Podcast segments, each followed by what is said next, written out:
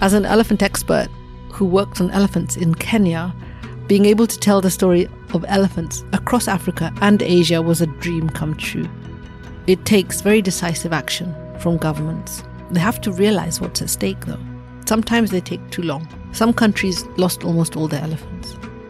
No matter how many unique things we found out about them while we were filming, and so much research has been done, and so many new things have been revealed about elephants, but we're just scratching the surface. Mit offenen Augen ins Abenteuer. Das ist der Weltwach-Podcast mit Erik Lorenz. Heute begeben wir uns in die Wüsten und Savannen Afrikas, wo wir uns einem ganz besonders beliebten und faszinierenden Lebewesen genauer widmen, dem Elefanten. Diese mächtigen, liebevollen und weisen Giganten, ja, sie üben ja schon lange eine große Faszination auf uns Menschen aus. Und auch ich war bei meiner Reise nach Tansania kürzlich nun auf der Fährte der Elefanten unterwegs. Mehr dazu in ein paar Wochen hier bei Weltwach. Und doch werden Elefanten gejagt, getötet und aus ihrem Lebensraum verdrängt. Genau das möchte die kenianische Artenschützerin Dr. Paula Kahumbu verhindern. Sie hat es sich zur Aufgabe gemacht, zur Lebensaufgabe kann man mittlerweile wirklich sagen, vom Aussterben bedrohte Arten in Afrika zu schützen und ihr Fokus liegt dabei eben auf Elefanten. Paula Kahumbu ist Geschäftsführerin der Organisation Wildlife Direct und wurde mit zahlreichen Preisen für ihre Arbeit zum Schutz vom Aussterben bedrohter Tierarten in Afrika ausgezeichnet. Sie ist bekannt für ihre Bemühungen, den illegalen Handel mit Elfenbein zu unterbinden und für ihre Kampagnen zum Schutz des Naturerbes in Afrika. Paula ist National Geographic Explorer of the Year.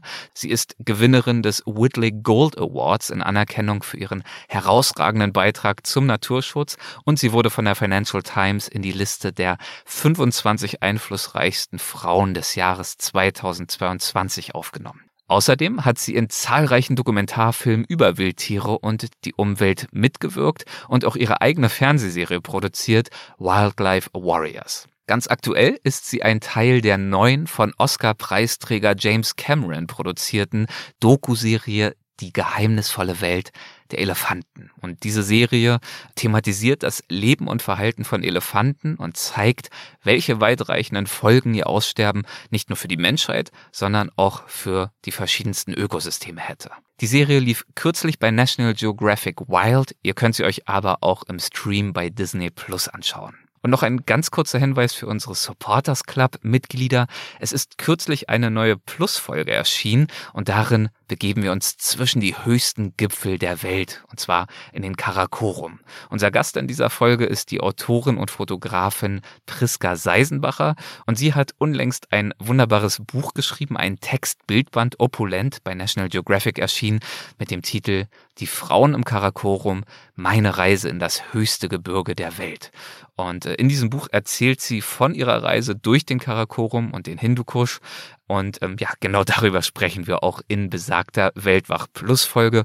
Hört also gerne rein, wenn ihr Mitglied im entsprechenden Paket seid. Und damit nun also zurück zu Paula Kohumbu. Ich freue mich wirklich sehr, heute mit ihrer Hilfe Einblicke zu erhalten in ihre Arbeit mit Elefanten und ihren Kampf gegen die Wilderei und den Handel mit Elfenbein. Und außerdem erfahren wir natürlich auch das eine oder andere über Ansätze, wie wir Elefanten nachhaltig schützen können. Ich wünsche euch viel Spaß mit der Folge. Los geht's. Hi, Paula. Thank you so much for being on our show today and for taking us into the world of the elephants. Welcome to our show. Thank you so much, and it's my pleasure. It's my pleasure too, and it is my pleasure to meet you here in Washington, and in this case, in a very special place. Where are we right now? Well, this is the global headquarters of National Geographic, yeah. so it's a very historic place. Uh, just the home of all that magic that you see in the magazines, on the website, and in the television. It all comes from here. Comes from here. And uh, I'm pretty excited to be here, to be honest, because quite a few of my previous guests have uh, told me of life changing meetings they had right here. Like, I don't know, National Geographic photographer Steve McCurry. A lot of his career started right here in this building, I believe.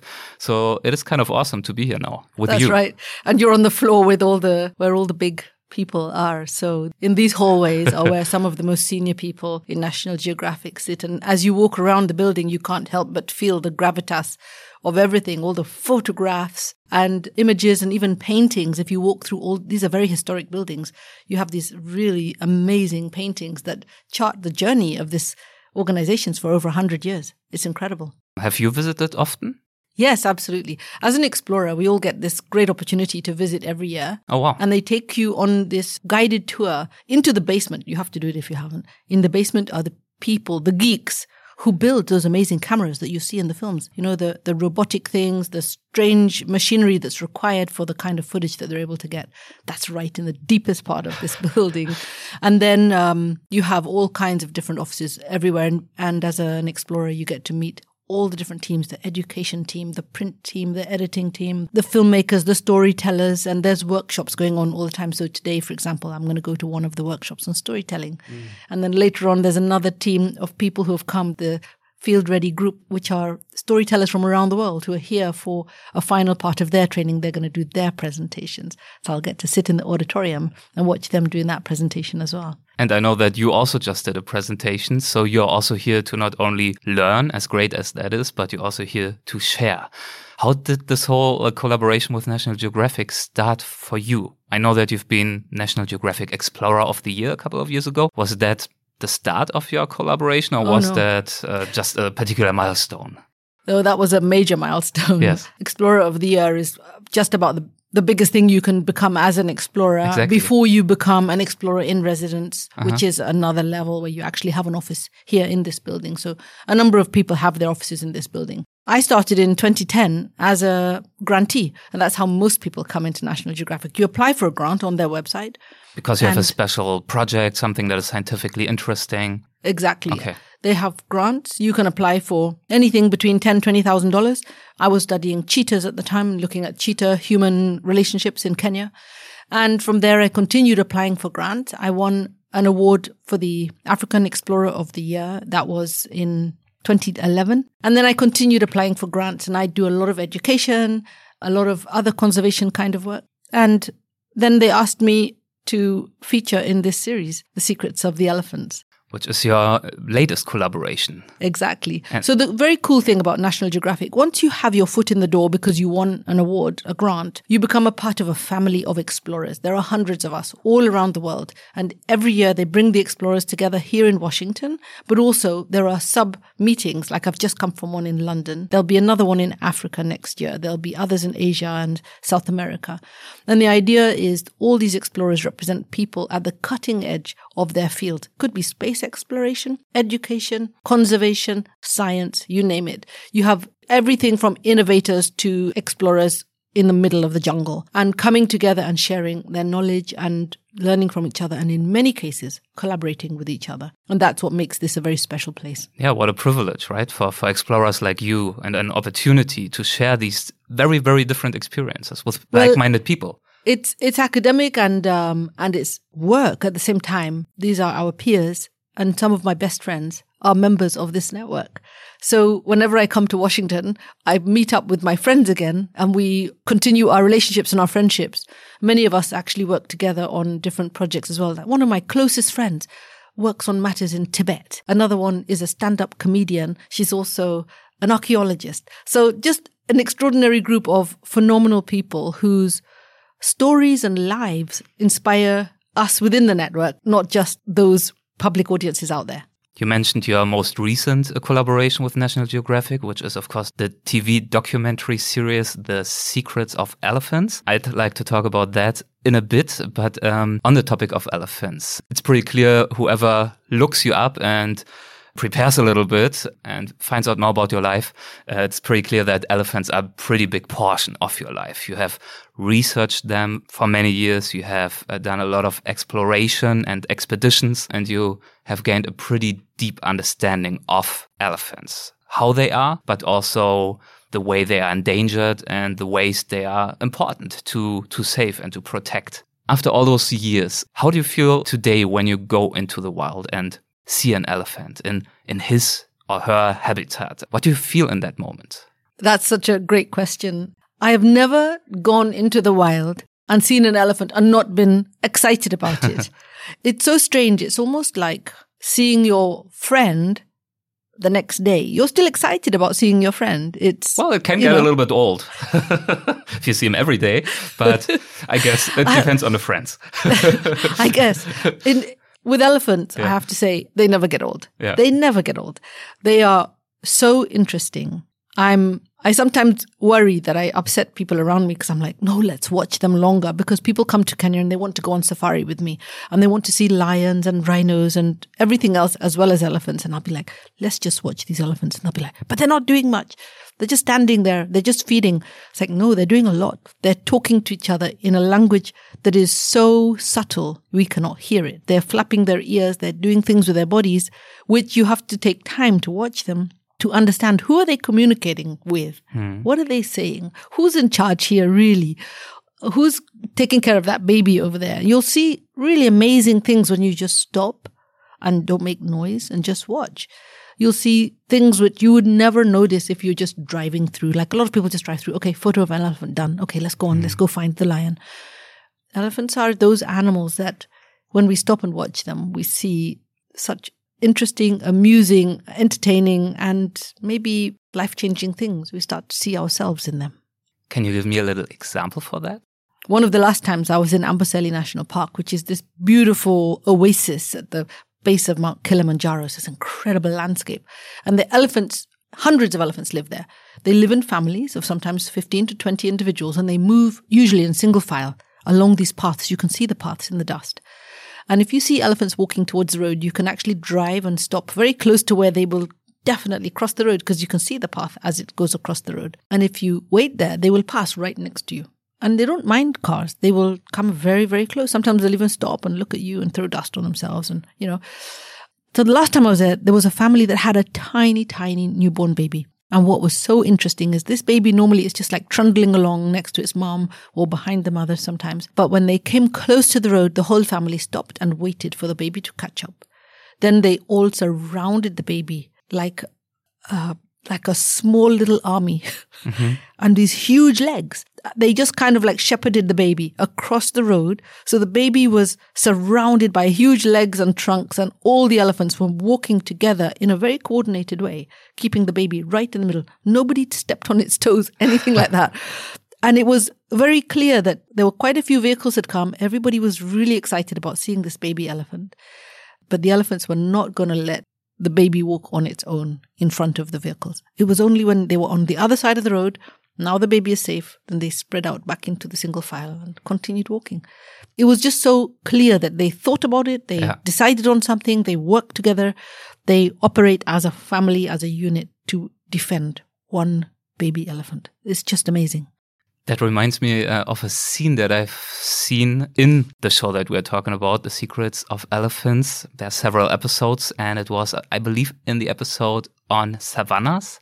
And I believe the scene took place in Zimbabwe, where a group of elephants tried to climb down a pretty serious mountain cliff. Of course, not a vertical drop, but it, it's pretty steep, and it's a challenge for these elephants, a challenge that they are meeting, that they're facing, that they're trying to overcome because they want to reach a river they want to drink.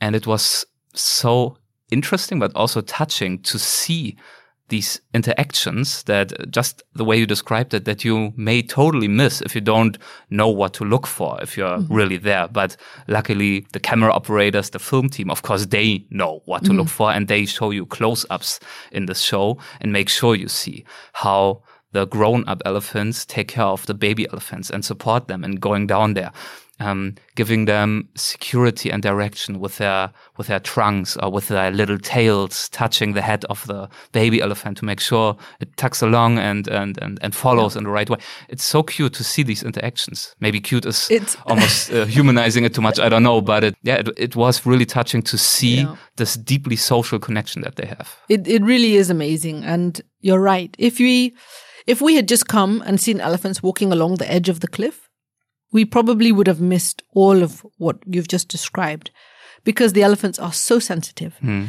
They know that it's a very difficult challenge to go down those cliffs to the river. So they're very, very hyper alert of anything, a twig breaking, and they will stop mm. and go somewhere else. because they don't want to get caught halfway down that cliff and find themselves in any danger. They will only go down when the matriarch is certain that there's nobody anywhere nearby. And once she starts going down, she almost has to keep going because you can't turn around and go back up because all the other elephants are backed up. And also, once you're going down, you have to be so well coordinated and everybody must be communicating with each other because if one elephant slips, it will bash into the next one and the next, and they all fall like dominoes. They will all go tumbling down to the bottom of the cliff. And the babies are, of course, they don't really know what's going on. They're just doing whatever their mother's telling them. And sometimes they go wandering off onto the wrong track, and one of the babies walked off, and the mum just stood and waited. What we couldn't hear is probably what she's telling him. You know, like, stop, you're going the wrong way, come back. Because all you saw is the mother stopped. And she's just like a statue, just waiting for the baby. And the baby realizes, oops, wrong direction. And he takes a turn and comes back, back to the main path. And she just waits and lets him get back into the path, into the right position on the path going down. To me, it really signifies that a lot of what we know about elephants is what we can see. The day we actually learn to understand what they're communicating, which is not visual, which is, uh, or maybe it's visual, some of it might be body language, but a lot of it is going to be auditory or even pheromones. Because they, I don't know if you noticed, if you look at the elephants on the side of the face, they have these small wet patches Mm-hmm. Just here by the side of their, their eyes. Those are pheromones. They are releasing chemicals. And those chemicals are another form of messaging. And do they also talk to each other in terms of voice on a level that we can't hear? Oh, yeah. Elephants speak in infrasonic tones, which means it's a very, very low, low, Yeah. low, low tone. We cannot hear it. But they can hear it, but they can hear it for kilometers. So you can imagine on those cliffs, when the elephants are talking to each other, the elephant at the back is still talking to the elephant in the front. We cannot hear it though. There's so much going on that we don't have a clue of. That's what I'm saying. Yeah. We can only see and try to interpret. It would be like watching a movie hmm. with the, with the sound off and trying to interpret what's going on. It's quite hard, and that's what we're doing. The day we learn to really understand what they're saying, it will be a completely. It'll be a revelation. It'll be secrets of the elephants three, four, five, up to twenty, because there's going to be so much more information coming out. yeah. Talking to you takes me back in time in a wonderful way because I've just come back a few weeks ago from uh, Tanzania. Uh, we did a walking safari there on the foot of Kilimanjaro, also trying to find some elephants. There will be some episodes coming up, uh, so I don't want to uh, give away uh, too much of that. But on that whole journey, we saw, of course, some elephants. And in this case, the case that I'm thinking of, it was a mother with two small ones. And even these three elephants, we just spent I don't know, 10, 20 minutes with them. Didn't want to bother them too much. It was so interesting to, to observe them in the sense that the two younger ones showed so different personalities in the sense that one was more curious and courageous and I think wanted to demonstrate a little bit of independence and checked us out a little bit more, came a little bit closer. The other one was more like looking for protection from, uh, from mama, staying in the shade of her big body. Right. Um, so even these personality traits, at least I thought I could get a glimpse of just by looking at them. Absolutely. Elephants are individuals just like humans. And that's how we, I guess, can relate to them more is that they do have these different personalities and their behavior will also change depending on who they're with and what happened yesterday. Hmm. Because just like us, you know, they might have had a bad day the day before and they're still upset with somebody in the family. So they're, they're animals that we can study and learn, but we can't always predict hmm. everything that they do because some people, you know, want to know why. Is that an elephant that I can get close to and that one not? I always tell people just don't, don't try and predict anything. Some populations are much more calm around people and some are a little bit more cautious. But even within a population, there are individuals who are not so calm. And what we've seen in producing the secrets of the elephants is that this behavior is a learned behavior and it's also taught. So the babies are being trained by the mothers in particular.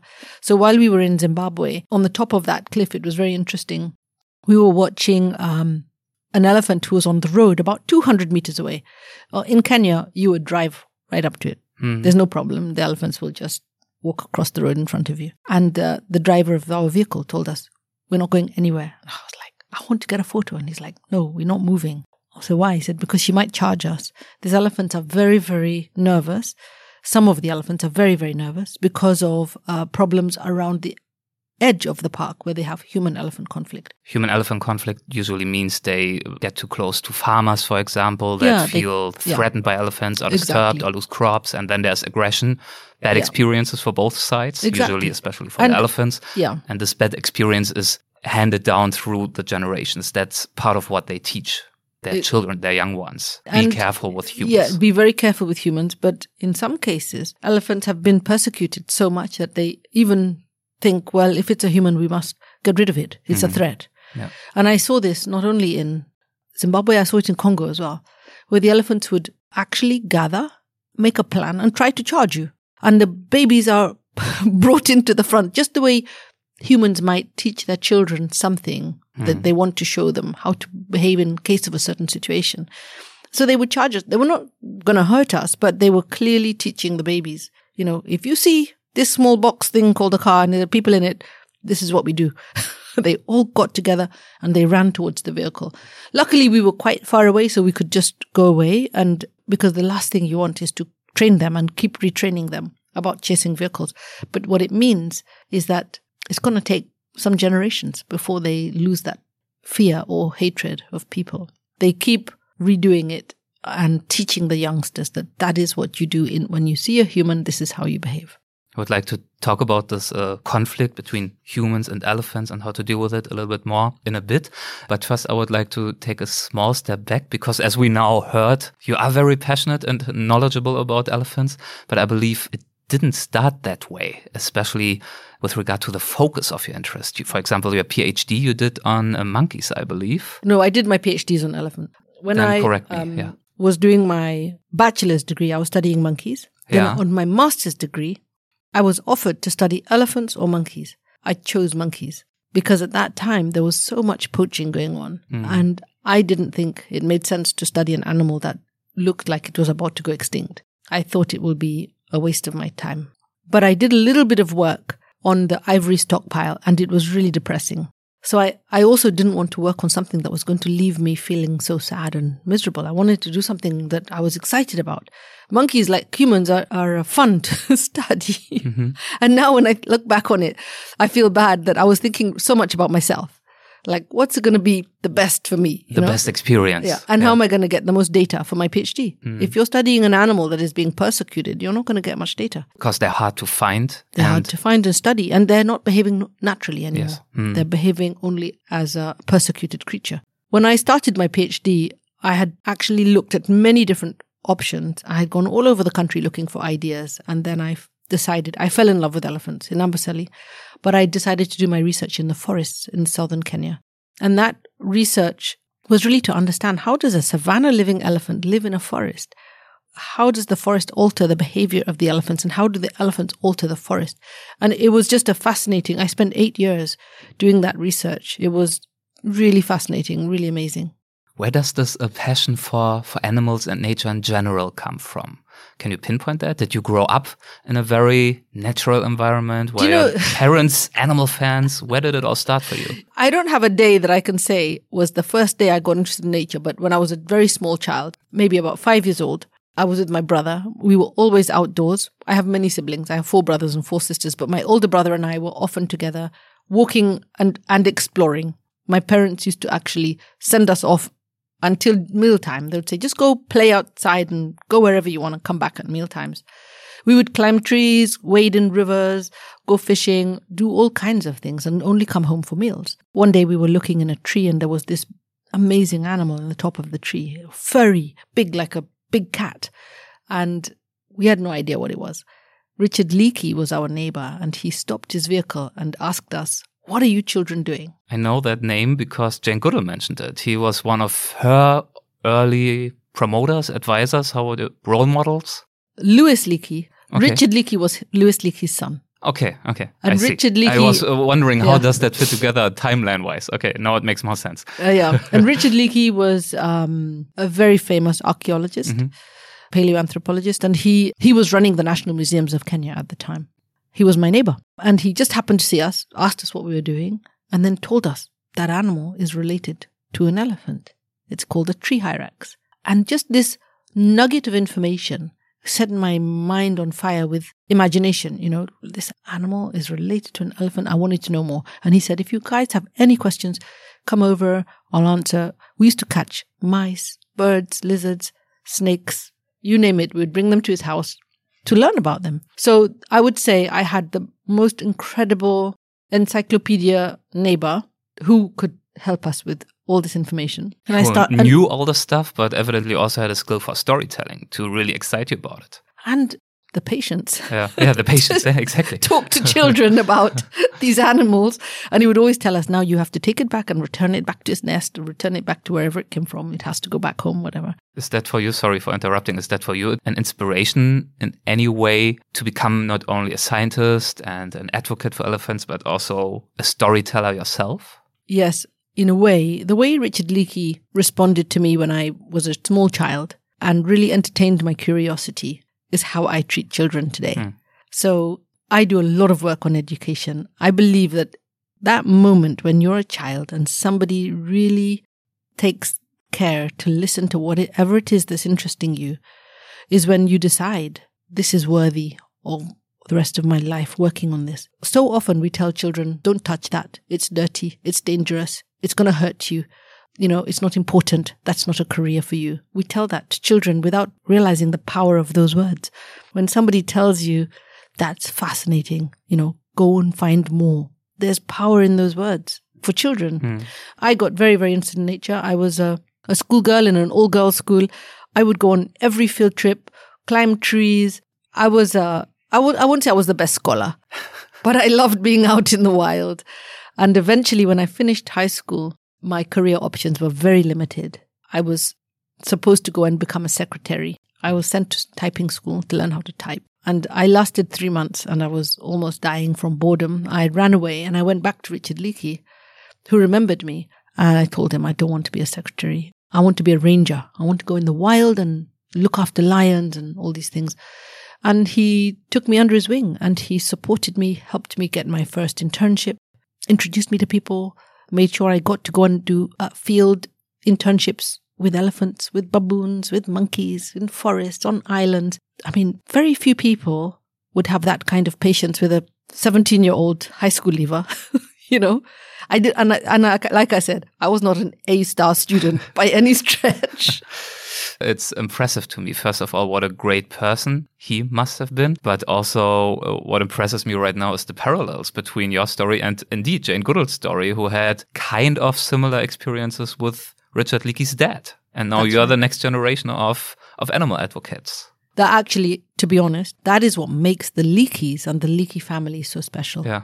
They really put a lot of attention to supporting, especially women which I think is fascinating if you think about it. Jane Goodall, Dian Fossey, Biruté Galdikas were all the proteges of Louis Leakey.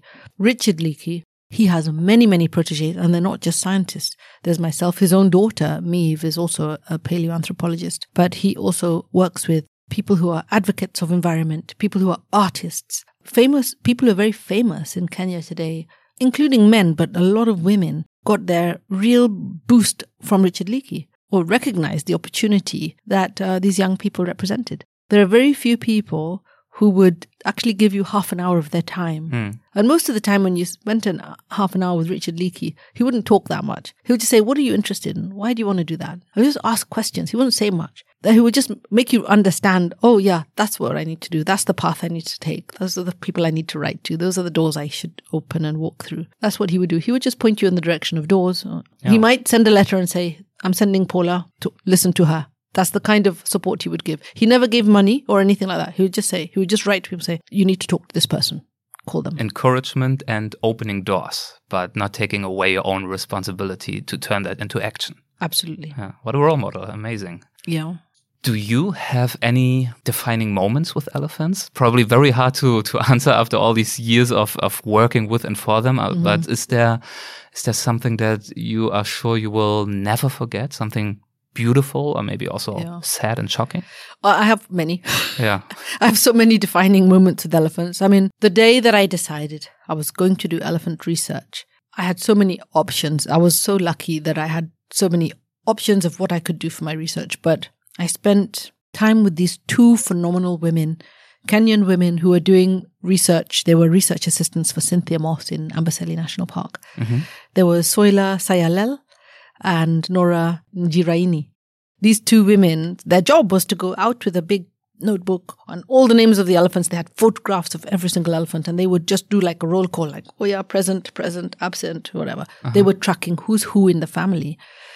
And that was what I thought research was all about. But when we went out with them, they would look at the horizon. They'll say, Oh, look, there's Eli or whoever his name is.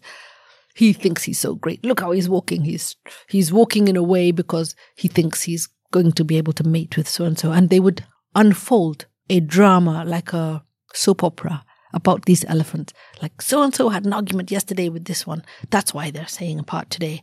And look, this female, she's about to have a baby. So now look how the rest of the family are behaving around her. You know, they could read and they could identify hundreds of elephants, but they could read the behavior of these elephants and tell these stories and they would laugh and, and the elephants would hear their voices and come closer to the vehicle. I realized that, you know, this research was going to be a lot of fun. It wasn't just science, dry science. Yeah. There was so much fun and meaning in everything that that they were doing. So that was one of my most defining moments. I decided then I'm going to study elephants and I'm going to study them in a different location where nobody has studied them before. So that's why I went to Shimba Hills, which is in southern Kenya. the, the forests that Yeah. you mentioned earlier on. Okay, so this moment that you are describing basically revealed to you what we discussed in the beginning of our conversation, which is that they do have personalities and that they do have a very, yeah, exciting social life, social interactions that are not only revealing, but also just amusing to watch. Yeah, exactly. Yeah, Exactly. That's beautiful.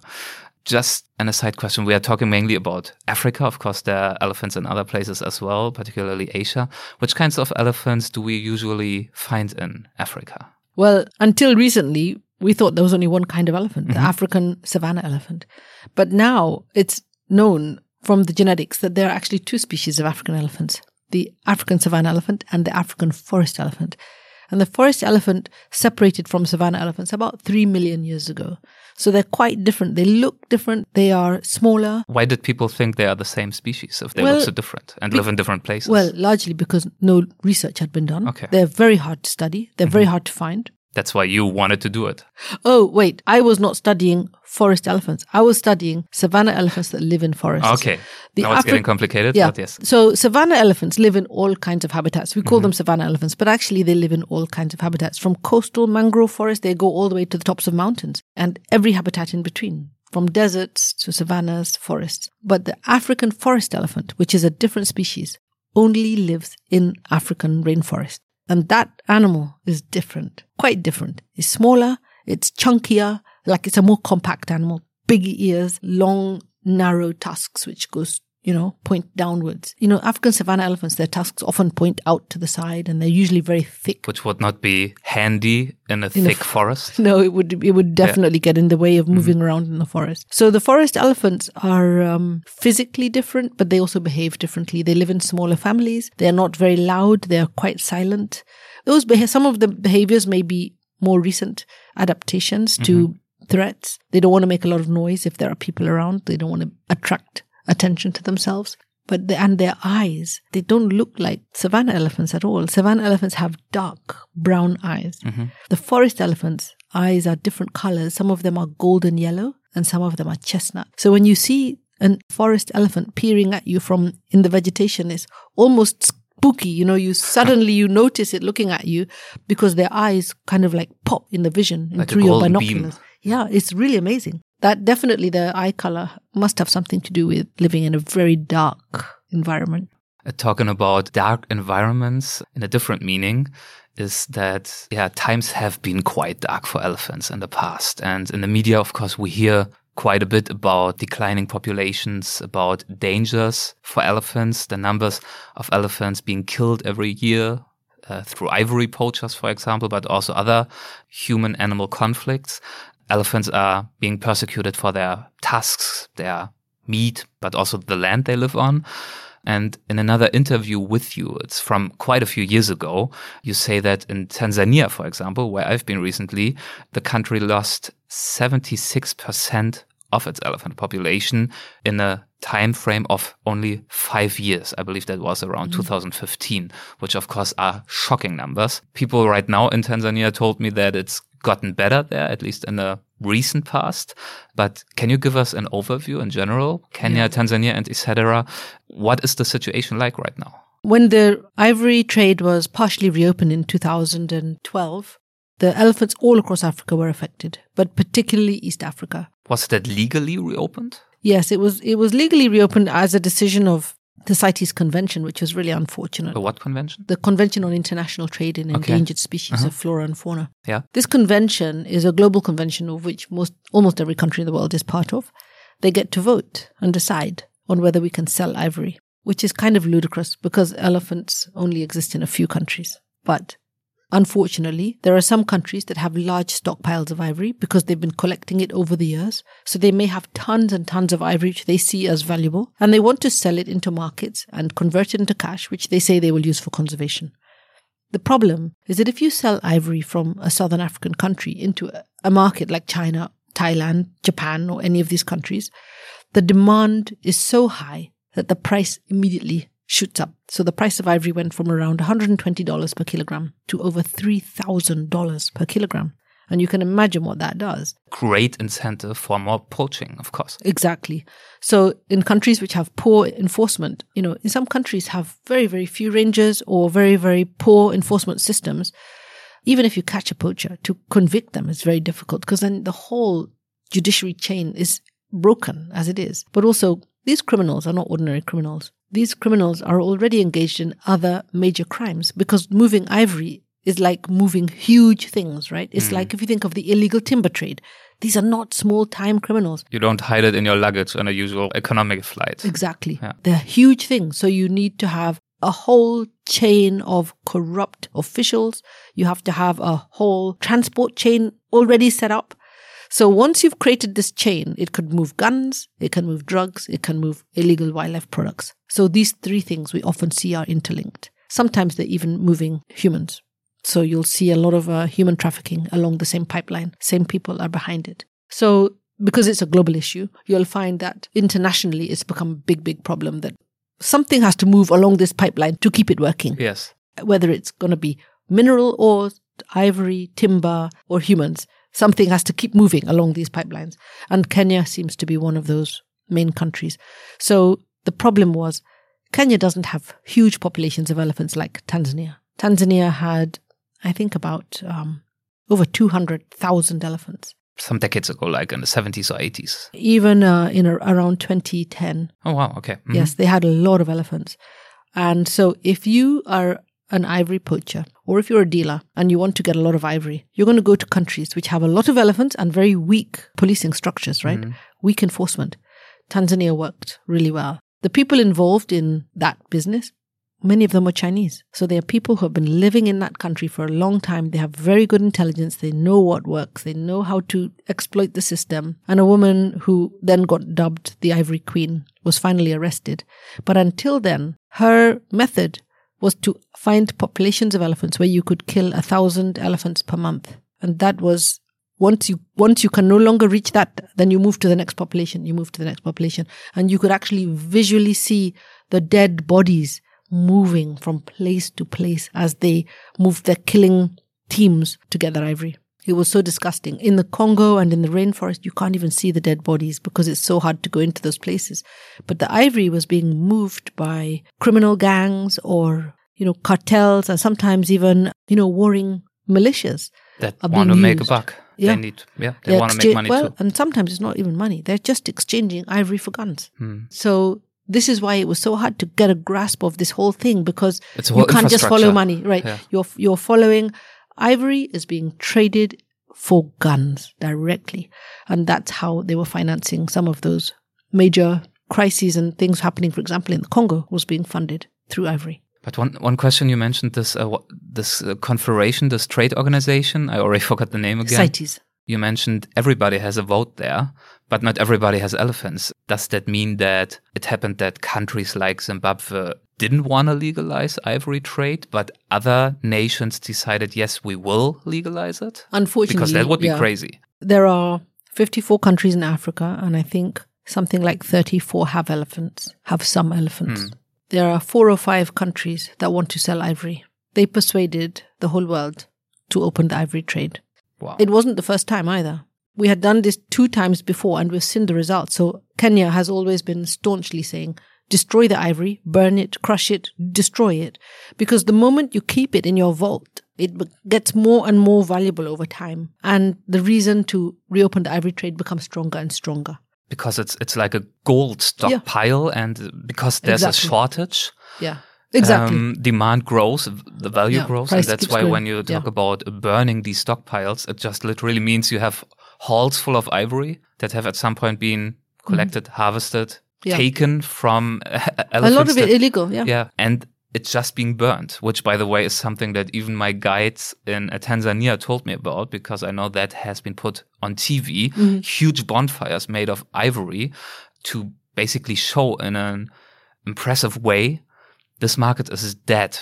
This is Right. closed. This is over. So this seems to have been, in some sense at least, um, back then pretty powerful. People are still yeah. talking about it today. The destruction of ivory has sent a very, very clear message all around the world. France has destroyed their ivory.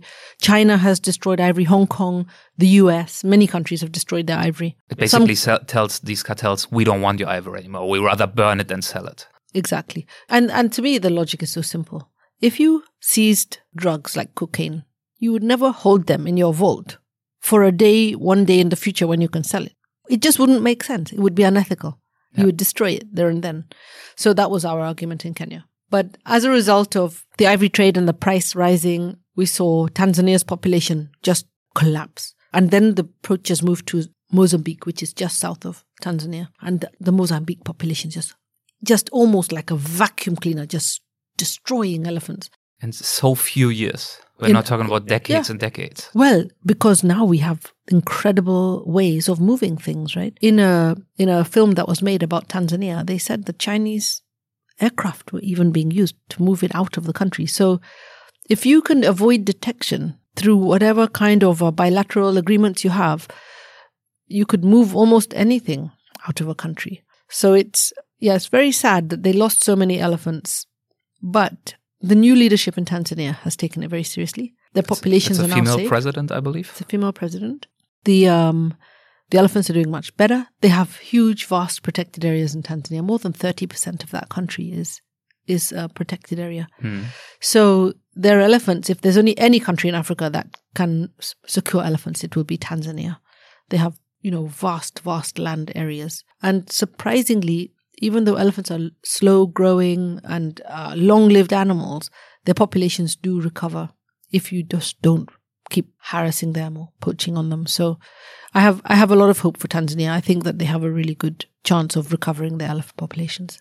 That sounds good to me, hearing the word hope, because I also uh, read in yet another interview with you, probably also from a few years ago, where you predicted that if we keep going like this, uh, we'll probably not have any elephants left within our lifetime. Do you think we- we, we can avoid that right now? Are you hopeful? There, there was a time when we were losing one elephant every 15 minutes. That Yeah. means, you know, we're losing dozens of elephants every day. I mean, it's really shocking to imagine that that was what was happening in the continent. Somebody was gunning down an elephant every 15 minutes. That has completely stopped. If you come to Kenya today, I think the rate of poaching for ivory is maybe less than five per year. So it's really, uh, the elephants are, are safe. The elephant population is, is recovering. So I, I think that, um, it takes very decisive action from governments. They have to realize what's at stake though. It, sometimes they take too long. Some countries lost almost all their elephants. What is at stake? What would happen if the elephants were gone from these ecosystems? Well, one of the things that few people really comprehend is how important elephants are in African ecosystems. Elephants have been part of all of our ecosystems for millions of years. There used to be many species. There used to be 12 species of elephants.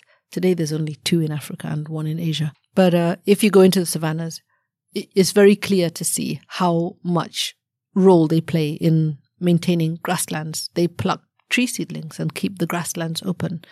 They also prune the trees and they bulldoze pathways through forests and woodlands that other animals use as well.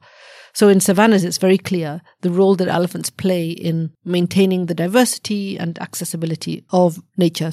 But when you go to the rainforest is where you really see the impact.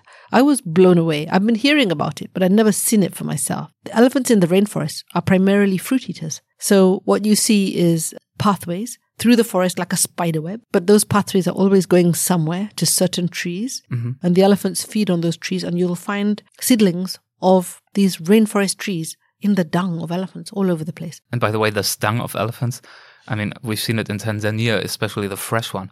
It's like a paradise for insects, right? There's so much life true. in there, Yeah. which probably also is kind of important. In terms of nutrient uh, recycling, absolutely. One elephant, it's eating 150 kilograms per day. Yeah. It's also pooping 150 kilograms per day, right? So, so there's a lot of nutrient cycling going on inside the gut of an elephant, which is really, really important. And then the insects, which are in that dung, there some of them are actually eating whatever's left over because elephants are very poor digesters.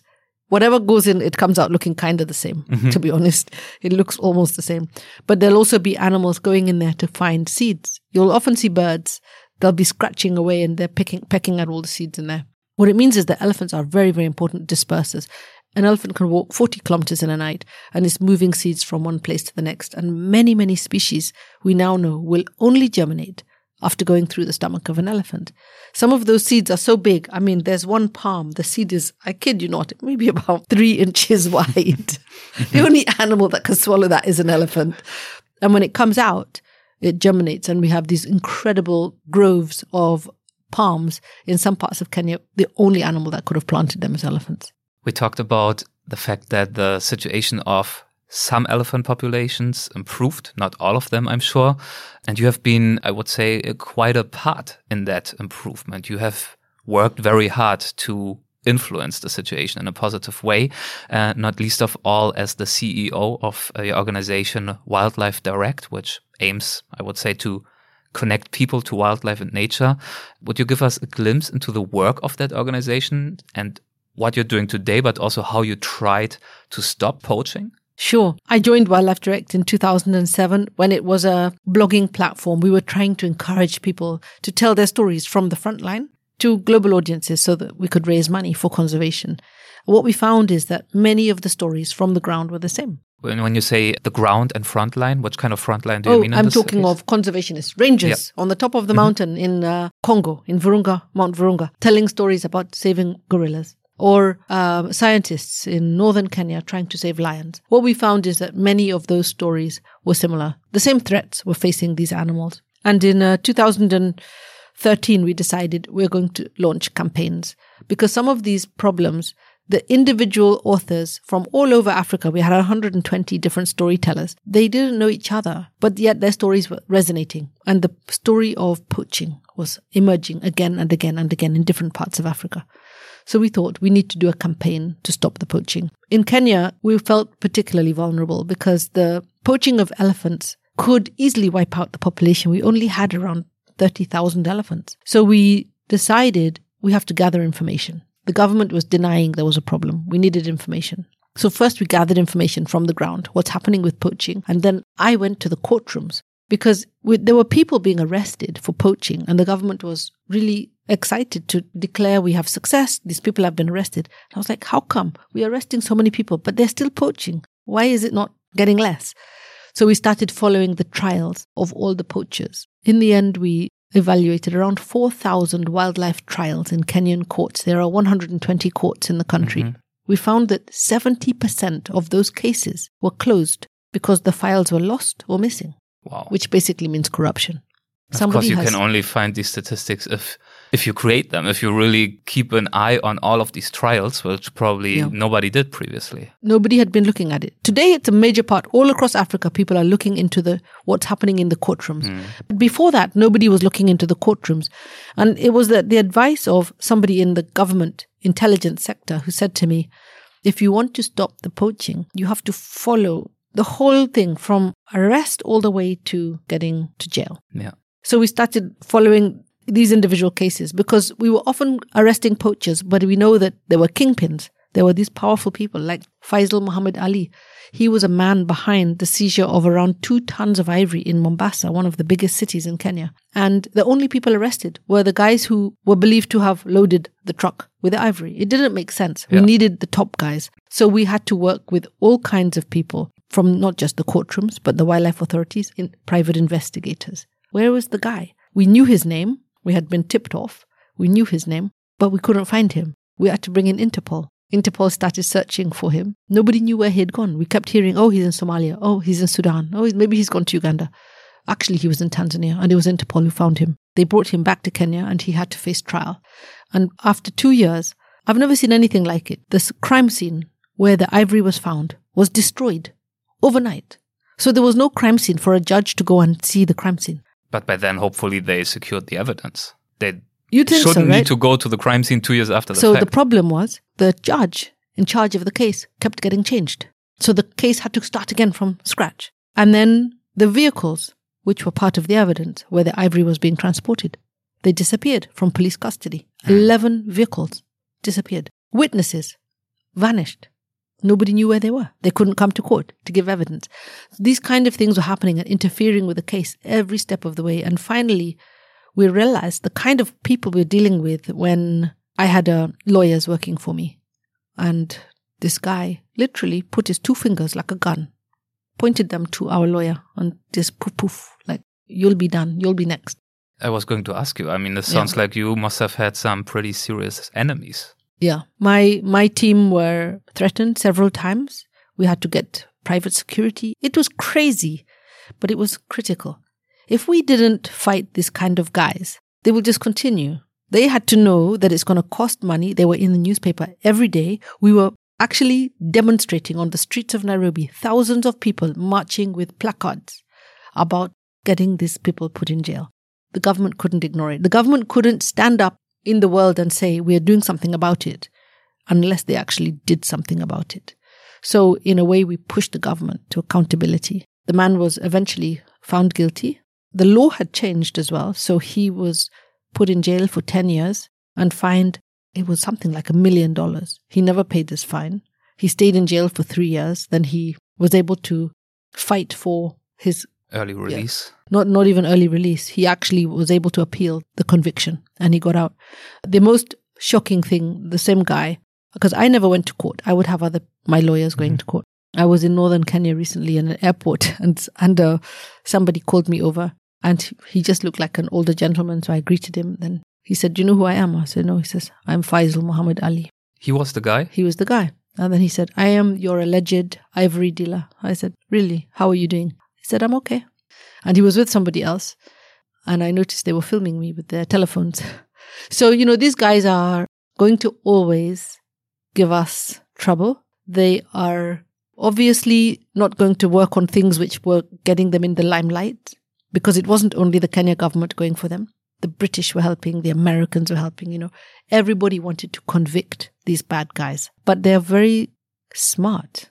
These are very smart people and there are many, many networks. Yeah, they're well connected Mm. and they're part of a much bigger operation, as we talked about before. These Exactly. are cartels with international infrastructures and supply And, chains. yeah. So the most important thing was to make sure the price of ivory came down because so long as the price of ivory was high, it was worth their while still fighting for it. The moment the price of ivory dropped, they're not interested in it. And they continue doing whatever other illegal criminal things they're doing. Maybe they're selling, I don't know, used cars or something. But uh, it was the drop in the price of ivory that was the most powerful signal to everyone. It's not worth killing elephants, getting potentially arrested, going through a trial like this guy spending three years in jail. Your name is on every billboard and newspaper. It's not worth it.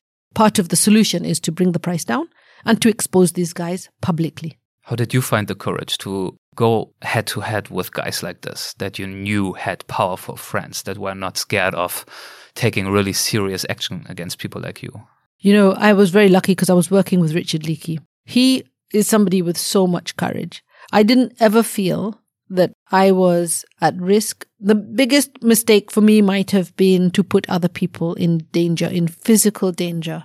So I worked very hard to make sure we were never in physical danger. Anything that required arrests or anything was done by government. We were just assisting, but we were documenting. And you were the public face of this whole campaign. You did a lot of communication. You don't need to be at the site of the arrest, right? To to have enemies. If you are the one who creates all this public pressure. That's true.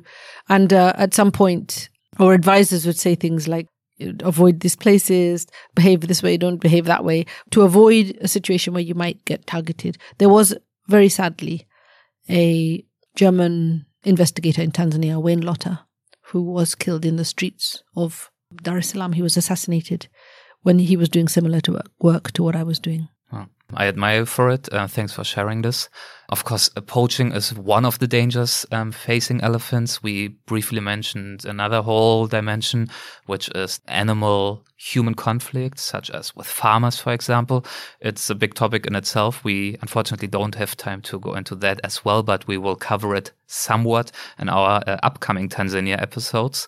As the final part for this conversation, I would love to uh, talk about your work of communicating the issues of elephants in a different way beyond uh, Wildlife Direct, which is, of course, your TV work. One of the, I think, milestones in that work for you must have been a TV documentary series called Wildlife Warriors, which you produced yourself, I believe. Yes. And it was hugely successful, especially in Kenya. I believe it reached 51% of the population or something like that. How did you make that happen? That a documentary series earned so much interest? Well, I've always believed in the power of media and Yeah. stories. And I've seen this from way back when the first story I did, which was just a serendipitous. I was working in Mombasa. There was a baby hippopotamus which was orphaned because of the Indian Ocean tsunami. Hmm. And I was among the people who rescued it. The story of that baby hippo and his survival, his name was Owen, his survival was through befriending a giant tortoise. And it was just a cute story in my mind. Just a cute story. Took a photograph, put it on the newspaper, and it went wild. People had this idea that if a hippo can be rescued by a tortoise, then there's magic in the world. You know, it was like incredible. We eventually did a book with uh, colleagues of mine in New York, and that book sold over a million copies in 27 languages. So it's phenomenal to me. What happened is so many people wanted to help the hippos. And we never asked them even for anything. We're just like, here's a cool story. So with Richard Leakey, we decided this is something we really have to do is storytelling. And I started off with the blogs. Then I moved to television because most Africans still watch television every day. My first TV series was no budget. we had no money. Yeah. So we just did a conversation, a talk show. And we had half a million people watching at 10 o'clock at night. A conversation between two people sitting on chairs. And I thought, okay, there's something here that people have really underestimated is the interest in my country, Kenya, in nature. People have not realized there's this huge interest. So I started Wildlife Warriors after I raised some money from USAID, the Department of the Interior, and some other private donors like Wildlife's Foundation. And I told them I want to tell stories about African conservationists at the front line who are doing amazing work, but I want to go on the ground. And I have a channel, which is a TV channel in Kenya called Citizen. They reach 30% of Kenyans. I think this will be a powerful way to get the story out. But I want to make it myself. I don't want the TV channel to make it. I want to make the series myself so that I can stay on the quality and the storytelling, the honesty of the storytelling. And to their credit, they gave me the funding, which was not small amount of money. And I've never made a film before in my life. um, I made the series. The first season was 13 episodes and they gave me more funding for the second season, another 13 episodes. So we have 26 episodes now. And this series has been extraordinary. We've told stories from everything from the first woman guide, driver guide in Masai Mara, to a man who is an engineer who gave up his career to look after turtles down at the Kenyan coast. All of the stories have a backstory that that person that we're filming is relatable to any hmm. Kenyan, boys and girls. You know, that could be me. I could have come from that village. I could have looked at, you know, had that experience as a child. And what we've seen is a massive interest, surge in interest in nature, in going to the national parks, in filming and in telling stories. Which also is great. It would be great, I suppose, if more of these stories on African wildlife, nature, conservation would actually be told by Africans. Well, this is a really, really big part of this. So we started off with an African crew making wildlife warriors. which has been a huge journey in itself. Then Disney came to me and said, Hey, what you're doing is interesting, but let's look at another series for children. So we created a new series called Team Sayari, which means Team Planet, with a Kenyan production company filmed in five African countries with 11 children presenters, all African. I mean, it's just phenomenal, the amount of interest. Yeah. And today I just heard from another Kenyan TV channel, they want to start producing their own wildlife documentary series. We have a network of over 400 African filmmakers and storytellers and scientists who want to get involved in this space. It's amazing because they've always been there. These people have always been here. The stories have always been there. But the way that the film, the wildlife film industry has operated in the past has been stories have been thought up somewhere in, I don't know, could be Germany or England or America. Then they are commissioned somewhere and then they come to Kenya as a little crew and they do their work and they go back. And there's no space for Africans to get involved at all. Maybe a driver, maybe a cook or a chef, but not really in the storytelling, in the filmmaking, in the narration, in the science, in the research. This is all shifting now. And this year, for the first time, the Wildscreen Festival, which is the biggest wildlife film festival in the world, is coming to Nairobi. We've partnered with them to bring the global wildlife filmmaking industry to Africa so that African filmmakers can meet them on our own soil to pitch stories, to share our experiences, to troubleshoot, to find new opportunities for collaboration and to do masterclasses. So I'm really excited. Things are changing very fast. I think some people are a little bit confused, like how come things are moving so quickly? But Yeah. it, it- all it took, it's like the like the finger in the dike kind of a thing, you know. Once we unleashed a little bit, we realized, wow, there's so much potential. And today we have an underwater filmmaker who's doing a lot of work now with the BBC. He's a Kenyan. We have uh, a Kenyan filmmaker who's now based in Bristol. Her name is Faith. She's phenomenal. We have a Tanzanian woman making a film with a German company on lions. So there's these great collaborations which have already started, and we're going to start seeing more and more of this indigenous storytelling coming to the big screen. which is really great and I'm also convinced so impactful because in Tanzania really every single one of my guides and rangers, guiding rangers, I asked them all, how did you get into this? Right. Why are you doing this? And they all had the same answer. They watched TV when they were small and they Yeah. saw documentaries and they loved what they saw and this inspired them. So I'm sure what you are doing right now and what you're talking Yeah. about and what is growing and being created right now as an industry almost will have such a huge impact. Yeah, exactly. That's what I believe that the relatability of the people on screen or even the people who made those films is going to cause the public of Africa to suddenly realize we have this incredible wealth and treasure of nature that we've never engaged or realized. We've always looked to, I don't know, going to Switzerland for something new or going to Dubai for shopping. Well, actually, our holidays, we should be going to Masai Mara or Kilimanjaro, you know, or down to see the desert elephants in Namibia. I think it's going to shift things very dramatically. It will create interest. It will grow understanding. It will make people proud of what they have. It will make sure that it becomes maybe even part of their identity as Africans, even more so than it already is. So that's great. Yeah. Um, but at the same time, of course, it's also still important to tell all of these stories on a global scale to help others as well to understand the significance Right. and beauty of nature and to protect it. As we talked about uh, things like poaching, they are an international problem. So that is why I'm also really excited about your very current uh, project. We mentioned it as well, The Secrets of Elephants. It's produced by none other than uh, James Cameron, the big right. James Cameron for National Geographic. And I have to say, I loved it. It's so beautifully done. We talked about this one powerful scene early on in uh, Zimbabwe on this mountain cliff with the elephant. It's full of scenes like this, several episodes, highly recommended. What is this uh, series about and what was your part in it? Well, Secrets of the Elephants is really a continuation of another another series called Secrets of the Whales, Hmm. which is really to uh, focus the world on this one species and all the amazing things about it that we don't really know. And elephants are hard because we know a lot about them already, but they're also a species in peril. So my involvement in this series was really initially I thought I would just come in as an expert, but actually they asked me from the get go, you know, will you be the presenter? Which is amazing. So as an elephant expert who worked on elephants in Kenya, being able to tell the story of elephants across Africa and Asia was a dream come true. My job was really to help audiences to see it, to feel as if they're in my shoes, uh, witnessing these incredible sights, these most spectacular locations, like the cliffs in Zimbabwe, one of the most beautiful places on earth, I believe, or the desert elephants, the, the struggle those elephants face every single day. This was a landmark series, and I think an opportunity for us to refocus attention on the need to do everything possible to save elephants. Is this attention still needed today? You said actually, you know, situation improved quite a bit. They are probably safer now. Elephants are not being poached for their ivory, but elephants are losing space, which mm. they need desperately. They're also losing connectivity of their habitats. As you've seen in every single episode, elephants migrate over vast, vast distances.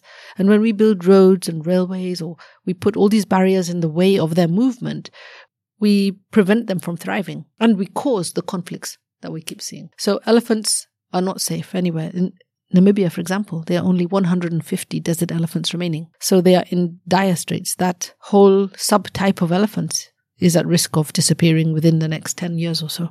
Yeah, that's why it's so important to keep telling these stories. Is there any particular memories from shooting this series that uh, stand out to you that you think back to most often, most uh, well, you know, I've been looking, I took a lot of behind the scenes videos and yeah. photographs and I've been sharing them on my Facebook and remembering these incredible sights and sounds and smells. You know, the, the scene in the desert elephant episode when we see the family, it looks like we just drove and found the elephants there. Well, when I look back on that time when I was in Namibia, it took us a very long time, took days to find those elephants. It was not obvious and we almost didn't get that scene mm. because my flight was the very next day. We saw them literally just before sunset on that particular day. So there was a lot of i would say a lot of difficulty in getting some of those shots. Some of the most exciting episode to me the most exciting episode was congo going into the rainforest. You're you're like 2 days away from any town. You're in the middle of the jungle. It's spectacular I really didn't know what to expect. And it looks green and lush, and you can hear the birds and the insects. But what you don't see is the insects. Oh my God. It was like we were being attacked by insects all the time. Jungles so, can be tough. I was lucky because my hands were free. I could swat them away, but the crew hold the camera still and they're being bitten and stung and that's I true. mean, i mean people have pity with you because if anything if they see you are being harassed by these mosquitoes or whatever nobody thinks of the poor camera operator yeah. who has to keep filming. It was it was crazy. The the number of insects. I'm yeah. talking of millions. They were buzzing around us. And at one point i filmed the cameraman when we were just leaving his hands you know, it was at the time monkeypox was a big problem. Mm. I told him, you're going to get arrested because you look like you've got monkeypox. He had bites all over his body. Like they were not like small mosquito. They were big, huge bites on his hands from, you know, I, I can't believe his ability to stay focused and not move, not flinch while being bitten by all these insects. The Just crews. filming, yeah. So I would say that the the most uh, memorable thing about all these shoots every every single shoot was special in its own way but the crews were fantastic. You know working with world class filmmakers and they, they go from everyone from the actual camera work like toby strong who did the desert episode to even the researchers and the young people who came as interns the amount of commitment and the teamwork it was phenomenal. I've never seen anything like it. It's you know, when I, when I watch the series now, I'm like, wow, that's, it could only happen because you all care about what we're doing. It's not just a job.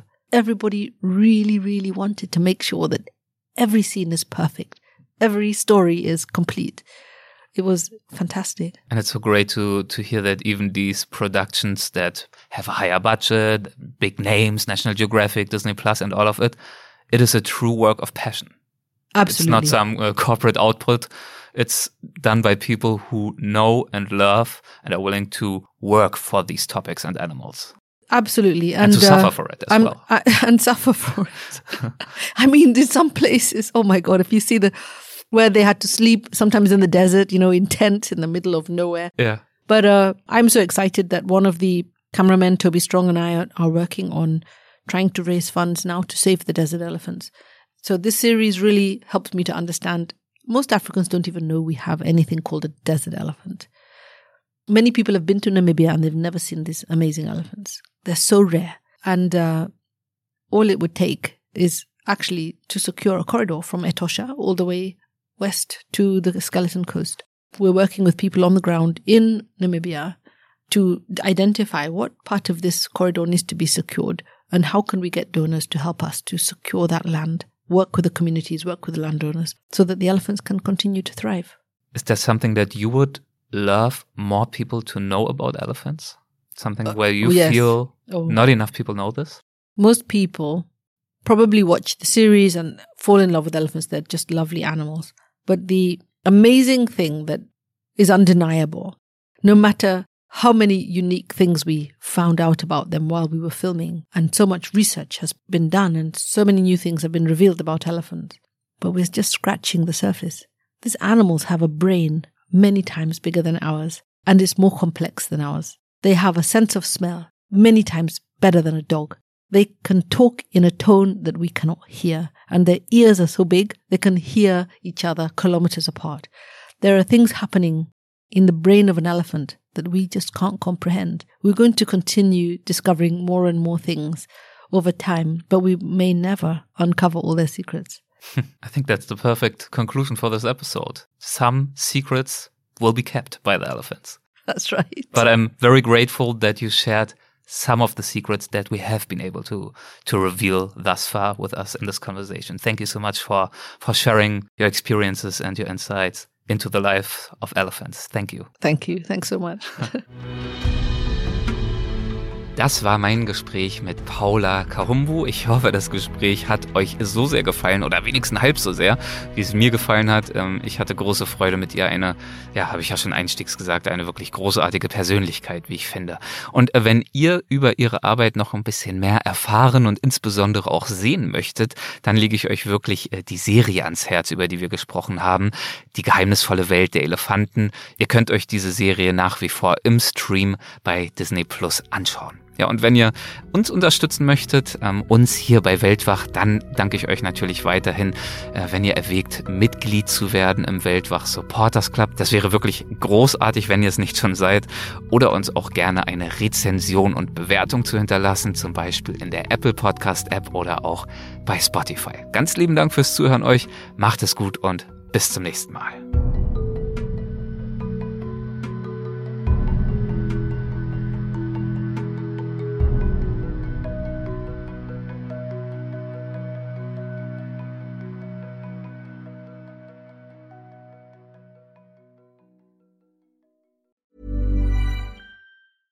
Ever catch yourself eating the same flavorless dinner three days in a row? Dreaming of something better? Well, HelloFresh is your guilt-free dream come true, baby. It's me, Keke Palmer. Let's wake up those taste buds with hot, juicy pecan-crusted chicken or garlic butter shrimp scampi. Mm. Hello Fresh. Stop dreaming of all the delicious possibilities and dig in at HelloFresh.com. Let's get this dinner party started. Hey, it's Paige DeSorbo from Giggly Squad. High quality fashion without the price tag. Say hello to Quince. I'm snagging high-end essentials like cozy cashmere sweaters, sleek leather jackets, fine jewelry, and so much more. With Quince being 50 to 80% less than similar brands. And they partner with factories that prioritize safe, ethical, and responsible manufacturing. I love that. Luxury quality within reach. Go to quince.com slash style to get free shipping and 365 day returns on your next order. Quince.com slash style.